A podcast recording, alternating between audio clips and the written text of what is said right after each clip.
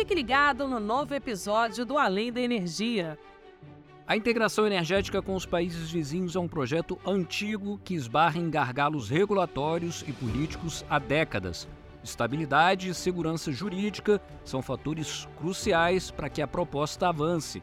Analisa o consultor sênior e especialista em planejamento energético da PSR, Celso Dalorto. Para haver essa integração regional, precisa haver um clima político estável dos países, além de uma situação econômica confortável e o respeito contratual. Além disso, existem outros temas relacionados à infraestrutura e também a disparidade regulatória entre esses países.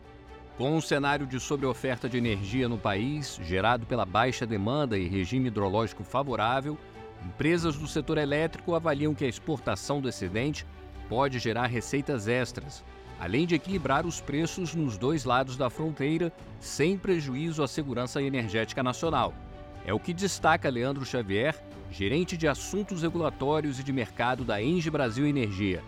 É muito importante preservar a questão da segurança é, energética nacional. Ah, então, todas as propostas que nós estamos discutindo, é, a gente sempre coloca isso em primeiro lugar.